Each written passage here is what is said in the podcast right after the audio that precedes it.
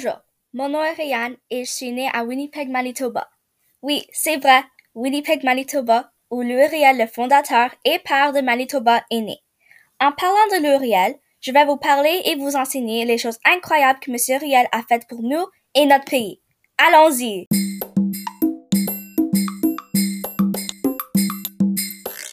L'Uriel est un homme politique canadien qui a défendu les droits des Métis et des francophones au Canada et a dirigé trois mouvements de résistance contre le gouvernement du Canada et le premier ministre Johnny MacDonald dans le but de protéger les droits et la culture des Métis.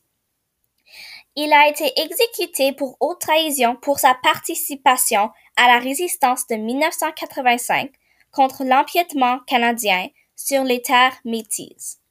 Le gouvernement canadien a dit que tout le monde au Canada ne peut pas parler le français mais l'Uriel n'allait pas laisser ça arriver.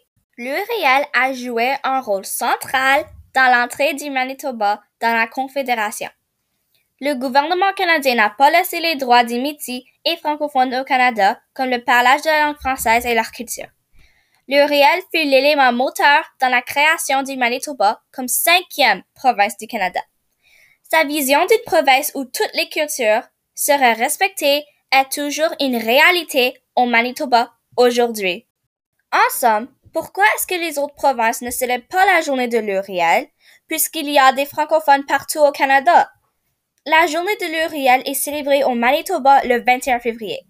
Alors, pourquoi est-ce que tous les autres provinces ne célèbrent pas la journée de l'Uriel?